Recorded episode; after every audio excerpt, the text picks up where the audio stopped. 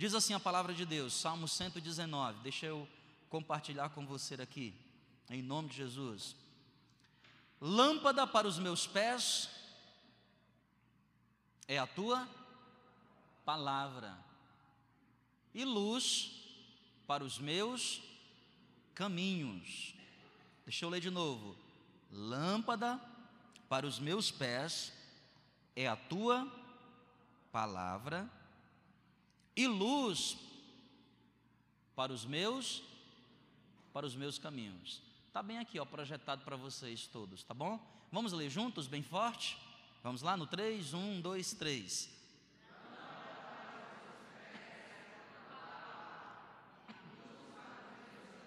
Amém. Mais forte, irmão, mais forte, com mais empolgação. Vamos lá?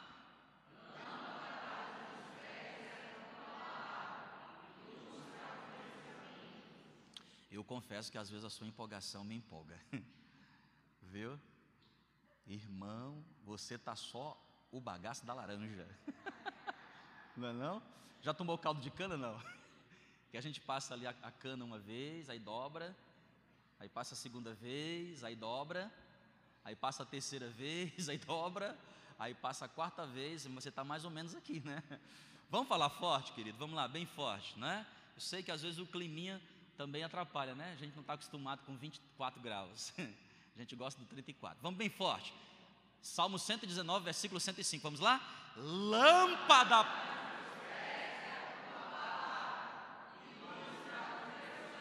Aí, obrigado, querido. Glória a Deus. Dê uma linda salva de palmas ao Senhor. Glória a Deus. Eu tinha, acho que uns 18, 19 anos. E andando numa estrada, um amigo fez uma presepada comigo que você não deve fazer nunca. Não faça isso. Mas me, me gerou uma excelente experiência para ilustrar aquilo que eu quero falar para vocês. Estávamos andando de carro e ele ali dirigindo, e eu no banco do passageiro aqui, do lado direito dele.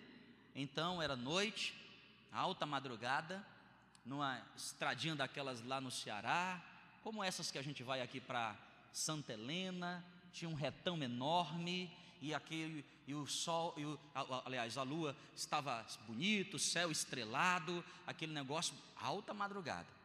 Então ele falou assim: Jean, eu disse que foi. Está acordado? Se eu estou. Aí ele, numa fração de segundos, desligou os faróis. Rupt. Uns três segundos e rupt ligou. Meu irmão, que sensação. Desligou os faróis e depois o quê? Nunca faça isso, viu? Tá bom? Não faça isso, não. Eu tenho certeza que a gente vai sair daqui. Deixa eu testar como é que é isso. Não faça. Como é ruim você estar andando de carro, alta velocidade, numa estrada e você ficar sem luz, sem iluminação. É como alguém que está numa casa diferente e de noite está ali como hóspede, já aconteceu comigo algumas vezes, e aí você está com sede, quer ir buscar um copinho d'água, e está tudo apagado, e você não quer incomodar ninguém, acordar ninguém, e você sai tateando. Conhece essa expressão? Pegando nas coisas para ver se consegue achar o copo, o copo de água. Na Grécia antiga, os chamados filósofos gregos, né?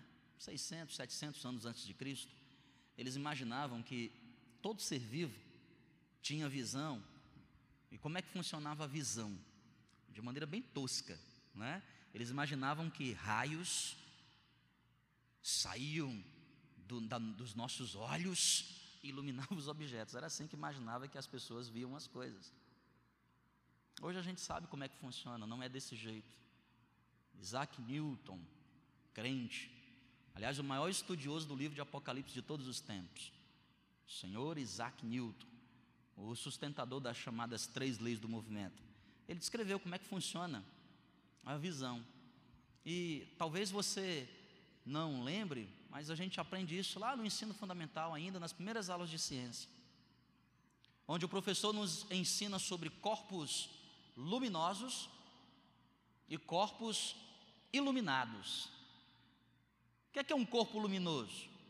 É um corpo que tem luz própria ou um, uma fonte de iluminação. Por exemplo, quando eu olho para qualquer uma dessas lâmpadas aqui, elas são corpos luminosos, iluminam. E delas saem luz. E hoje a gente conhece como é que é o comportamento da luz. A luz, ora se comporta como onda, ora como partícula, e assim assunto lá para a ciência. Mas o fato é que existem os corpos luminosos. E existem os corpos que são iluminados. Por exemplo, o Sol é um corpo luminoso. E dele, por si próprio, emite-se luz. E a partir do Sol, no nosso sistema solar, tudo se ilumina. E existem os corpos que são iluminados, e como a expressão mesmo está dizendo, ele não tem luz em si próprio. Quem está entendendo o que eu estou falando, diga amém. Não tem luz em si próprio, ele precisa de alguém para iluminá-lo. Porque se não tiver ele debaixo de uma luz, se ele não tiver submetido às luzes, ele ficará no escuro. E a palavra de Deus diz assim: ó, lâmpada para os meus pés é a tua palavra e luz para o meu caminho. Lâmpada para os meus pés. Por quê? Porque eu não tenho luz em mim mesmo. E a vida está sempre em movimento. E eu preciso trilhar caminhos. E a Bíblia diz que a palavra de Deus, ela é luz que ilumina os meus passos. É lâmpada para os meus pés. Eu fiquei curioso a respeito disso quando estava tentando ilustrar o que gostaria de falar com os irmãos hoje à noite aqui, e eu fui compreender um pouco melhor como é que funciona de fato a visão. E na retina do nosso, dos nossos olhos, existem dois grupamentos de células muito interessantes. Deixa eu falar para vocês aqui. Talvez seja importante para a gente ilustrar onde eu quero chegar. Existe um grupo de células chamadas de bastões, assim que os médicos oftalmos chamam. Bastões. E cada ser humano tem em cada retina pelo menos 110 milhões desse tipo de célula. Olha que coisa interessante. Existe outro grupo de células chamados de cone, é assim que eles expressam. Existem os bastões e existem quem, igreja? Os? Não, fala mais alto. Existem os bastões e os? Os cones. Eles estão em muito menor proporção. E eles são responsáveis por poder nos dar as cores. Quando nós temos algum problema de visão na área das cores, são essas células do tipo cone que estão com problemas. E existem os bastões, elas são responsáveis pelos formatos. Você consegue olhar para alguém, para uma pessoa, ver a fisionomia, descrever os formatos dos objetos por causa desse tipo de célula. Nenhuma visão funciona bem se não tiver esses dois elementos. Os bastões, que são responsáveis pelos formatos, e as células do tipo cone, que são responsáveis pelas cores. E é engraçado, porque elas só captam três tipos de cores, que são as cores primárias. E as derivações delas vêm a partir dessas três cores primárias. E a Bíblia diz assim, ó, de novo: lâmpada para os meus pés é a tua o quê? Palavra. A palavra de Deus é lâmpada para os meus pés. Sabe quando eu estou estudando a palavra de Deus, eu consigo encontrar formatos, modelos que funcionam para mim funciona para o Carvilho, funciona para todos nós. Se você quer saber a vontade global de Deus para a vida de qualquer ser humano, você precisa consultar a palavra. E a Bíblia diz que há algo maior também que é luz para o meu caminho. Luz para o meu caminho. O Espírito Santo de Deus pode ser essa luz. Porque através da oração eu posso entender qual é a vontade particular de Deus para a minha vida. Se eu ler a palavra, eu só encontro a vontade global, mas para eu entender qual é a vontade desse Deus poderoso para a minha própria vida, eu preciso de uma vida de oração. Esse é o motivo pelo qual você precisa estar aqui sexta-feira. E aí eu fiquei pensando comigo, e os meus botões. Se eu não tenho luz própria em mim, se eu sou, portanto, um corpo e a minha vida é um corpo iluminado, que precisa de luz o tempo todo. E a palavra de Deus, ela é esta lâmpada. E o Espírito Santo de Deus é esse agente que me ajuda a compreender passo a passo o meu caminho. Fiquei perguntando para Deus: quais são as três áreas da minha vida que mais eu preciso ser iluminado pela palavra? Que mais eu preciso que a palavra de Deus esteja me iluminando. Por quê? Porque estas áreas da minha vida estão no escuro. E eu encontrei a resposta. Quem gostaria de descobrir, diga amém. Isaías capítulo 46, verso de número 9 e 10. Isaías, livro do profeta Isaías, capítulo 46, verso de número 9 e 10. Olha que coisa interessante, irmão. Diz a palavra do Senhor: Lembrai-vos das coisas passadas da antiguidade que eu sou Deus e não há outro. Eu sou Deus e não há outro semelhante a mim. Verso 10: Que desde o princípio anuncio o que há de acontecer, e desde a antiguidade as coisas que ainda não sucederam. Que digo, o meu conselho permanecerá de pé, farei toda a minha vontade. Irmãos, aqui ó, por favor, quem está aqui, diga amém. Você conhece o seu futuro? Você sabe o que é que vai acontecer com você amanhã? Quem aqui sabe o que vai acontecer com você semana que vem? E em 2019, você sabe o que vai acontecer com você? E daqui a 10 anos, onde você estará? Você sabe? Respostas a essas perguntas? Não sabemos, na é verdade? Porque somos corpos iluminados. E o futuro para nós é escuro. Mas a palavra do Senhor diz assim: ó, lâmpada para os meus pés é a tua palavra. Deus está dizendo para mim e para você aqui, ó, você não conhece o amanhã, mas eu sou Deus que desde a antiguidade já sei o que amanhã acontecerá com cada um de vocês. Eu sou Deus Todo-Poderoso. E por isso a palavra do Senhor diz que quando ele se revela para Moisés, Moisés pergunta: Senhor, eu vou lá no Faraó e vou dizer que o Senhor quer libertar o povo. E que Deus eu vou anunciar? Porque Moisés estava acostumado com os deuses egípcios. Moisés estava acostumado com os múltiplos deuses que, nos, que os egípcios cultuavam. Então o Senhor chega para Moisés e diz assim: ó, diga para eles que eu, eu sou. Em outras palavras, Deus está dizendo assim: ó, escuta, eu sou o que sou, sabe por quê? Porque eu sou um Deus atemporal. Eu não estou no passado, eu não estou no futuro, eu sou o que sou o tempo todo, e porque eu sou um ser atemporal, eu conheço também o seu futuro. Sabe, irmãos, Muitas vezes o nosso futuro não tem sido bem traçado porque nós não nos escondemos na palavra de Deus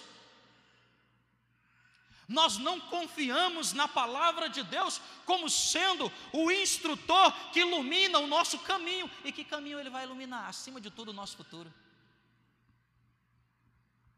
Porque se você confiar na palavra de Deus, se você confiar nesse Deus Todo-Poderoso, querido, eu garanto para você que em pouco tempo você saberá o que vai acontecer com você. Sabe por quê? Porque a palavra do Senhor garante. Primeiro, o mal não vai te alcançar, mil cairão do teu lado, dez mil à tua direita e tu não será atingido. Porque a palavra do Senhor diz o seguinte: ó, que arma forjada nenhuma contra a tua casa subsistirá. Porque eu é quem sei os planos que tenho a respeito de vós, diz o Senhor, plano, planos para vos dar o fim que desejais. Ei, meu irmão, aqui ó, não sei se você está entendendo. Você não tem luz por si próprio, você precisa da palavra de Deus para apontar, para iluminar o teu futuro. Mas tem outras áreas da nossa vida que a gente não, a gente anda no escuro. Quer ver? Jeremias capítulo 17, verso de número 9. Jeremias capítulo 17, versículo de número 9. Olha o que diz a palavra do Senhor: Enganoso é quem? Quem está aqui, ó, diga amém, por favor. Aqui, ó. Você conhece o coração das pessoas? Conhece? Hã? Você não conhece no coração nem do seu cônjuge. Porque enganoso é o coração. Mais do que todas as coisas. E desesperadamente o quê? Desesperadamente o quê? Corrupto. Ai, meu Deus do céu, problema do Brasil, a corrupção. Corrupção é a ponta do iceberg. O problema está aqui dentro. Mas a palavra do Senhor diz assim: ó, lâmpada para os meus pés é a tua palavra. Você não conhece o coração de ninguém, mas a palavra de Deus revela. Você não conhece o coração das pessoas, mas a palavra de Deus revelará. Ela não só revela o teu futuro, ela não só revela o que vai acontecer contigo depois, mas ela também revela o coração das pessoas com quem você se relaciona. A palavra de Deus, ela ilumina o nosso caminho de tal forma que nós podemos conhecer o coração das pessoas. Eu aprendi que a palavra de Deus também ilumina outra área da nossa vida que é bem escura. Provérbios capítulo 19, versículo 21. Provérbios capítulo 19, versículo de número 21. Diz assim a palavra do Senhor: Muitos propósitos há no coração do homem, mas o desígnio do Senhor o quê? Muitos propósitos há no coração do homem, mas o desígnio, sabe o que é desígnio aqui? Mas a decisão, porque é Deus quem opera em nós, tanto o querer quanto o realizar. De onde vem a decisão? Do Senhor. E de todas as decisões que você tem que tomar, qual aqui ficará? A que vem de quem? Do Senhor. Essa permanecerá. Irmão, Amanhã você viverá o que decidir hoje, porque a roda da vida não para. E mesmo que você diga assim, eu não vou tomar nenhuma decisão, você já decidiu. E mesmo quando você protela decisões, cuidado, porque a vida acaba decidindo por você. E mesmo quando você se esquiva para poder tentar tomar a melhor decisão, e você, de maneira às vezes até covarde, se esconde da vida porque não quer enfrentar a tomada de decisão correta. Cuidado, porque só, mesmo assim você está decidindo. E muitas vezes, por mais sábios que sejamos, por mais prudentes que a gente possa proceder, por mais conselheiros que tenhamos, porque a Bíblia diz que na multidão de conselhos há sabedoria, ainda assim você não tem total certeza do caminho que você trilhará. Mas a palavra de Deus diz: lâmpada para os meus pés é a tua palavra e luz para o meu caminho. Quando eu estou, querido, ali cessado nessa palavra, quando eu estou preso nesta palavra, eu não só tenho garantias de futuro, de relacionamentos, mas também de decisões. Quando eu estou baseado sobre esta palavra, eu tenho garantias completas do meu futuro. De que mais? Dos meus relacionamentos, porque Deus revelará os corações, mas também das minhas decisões. E aí qual é o segredo, pastor? O segredo está no Salmo 119, versículo 11, e também no versículo 3. Salmo 119, verso 11 diz assim, ó, Salmo 119, versículo de número 11. Vamos ler juntos? Guardo Não vamos lá juntos. Guardo no coração.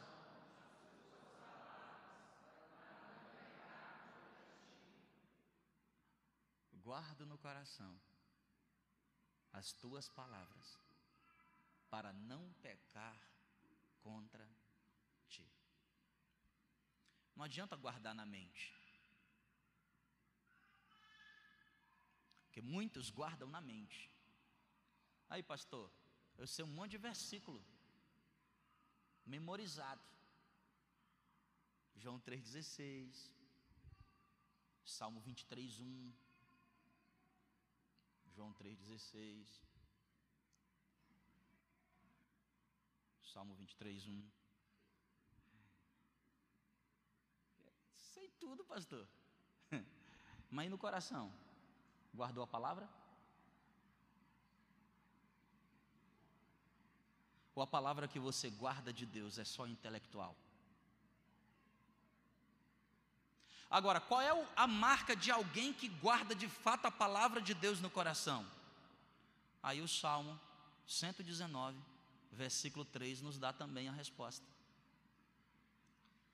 O verso 3 diz assim: Não praticam o que, gente? E andam nos seus o quê? Não, vamos lá de novo, bem forte. Não praticam Você sabe o que é iniquidade? Não. E aqui eu chego onde quero chegar nessa noite, por favor. O que é iniquidade?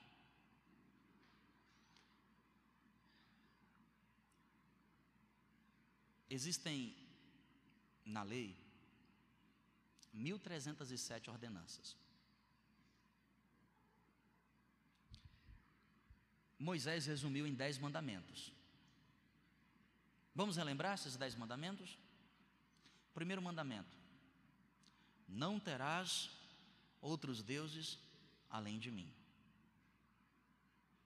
Segundo mandamento: Não farás para ti imagem de escultura. Terceiro mandamento: Não usarás o nome do teu Deus em. Quarto mandamento: santifica o dia do sábado. Os primeiros quatro mandamentos dessa relação da gente com Deus. E aí os mandamentos continuam. Quinto mandamento: honra teu pai. E quem mais? É a tua mãe. Sexto mandamento: não matarás. Depois, não roubarás. Não cobiçarás nada do teu próximo não dirás falso testemunho. Uau! Se você infringir um desses mandamentos, como é o nome disto? Como é o nome disto? Não. Como é o nome disso? Pecado. O que é o pecado? Expressão é errar o alvo. O alvo é o que Deus diz para você. Todas as vezes que você erra o alvo, que você infringe uma dessas leis, uma delas, você cometeu um pecado. Quem está entendendo, diga amém. Mas aí a solução é fácil. Se confessarmos os nossos pecados, Ele é fiel e justo. Pastor, e cadê a iniquidade? Iniquidade é quando você constantemente está infringindo uma dessas leis, está pecando e não está se arrependendo e continua pecando e não está se arrependendo e continua o que? Pecando. Até que chega um momento que você se acostuma com o pecado. E quando você está acostumado com o pecado, a Bíblia chama o nome disso de quê? Iniquidade. Quem entendeu, diga glória a Deus.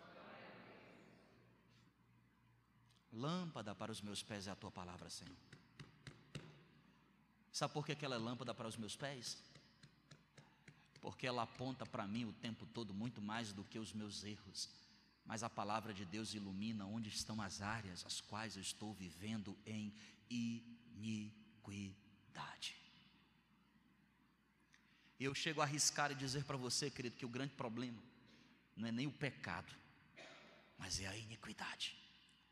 É quando você está acostumado com aquele erro e você não consegue mais consertá-lo.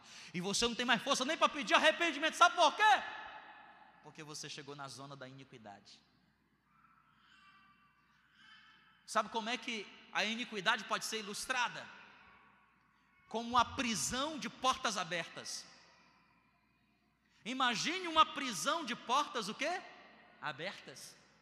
Você está preso lá, mas você diz assim: eu posso sair a qualquer momento. A qualquer momento eu posso sair. Só que você não sai por quê? Porque a prisão é confortável. Porque a prisão da iniquidade te segura lá. E uma vez que você está seguro naquela prisão e confortável nela lá, porque você quer sair, você não quer sair, você se acostumou. E aí você vem à igreja semana após semana. E aí você vem na, no louvor, e você vem, e pratica e toma santa ceia, e vive tudo aquilo que o cristianismo vive. Mas você está vivendo em iniquidade. E quando você está na iniquidade, querido, a palavra de Deus não faz diferença para você, porque o máximo que ela consegue atingir é o teu intelecto. Você sabe que deve consertar, mas não conserta. E o resultado disto é que a palavra de Deus não pode ser lâmpada para os teus pés, que representa o quê? O meu caminho, as minhas ações. Ou seja, não há mais mudança de vida. O crente parou. E porque ele parou, o futuro está comprometido. E porque ele parou, ele vai se arrebentar nos relacionamentos, porque ele não conhecerá o coração de ninguém que chega perto. E porque ele parou, as suas decisões só o levará a lugares de morte, deserto, a lugares de arrependimento. E aí eu diria remorso. Mas nós podemos mudar isso na nossa vida. Se nós de fato dissermos, Senhor, eu quero a tua palavra iluminando o meu caminho em todo o tempo. E eu quero, Senhor, abandonar as iniquidades as quais eu pratico. E eu quero, Senhor, abandonar e pedir que o Senhor possa mostrar quais são as áreas da minha vida que eu estou preso e nem percebo que preso estou. Vamos ficar de pé? Em nome de Jesus.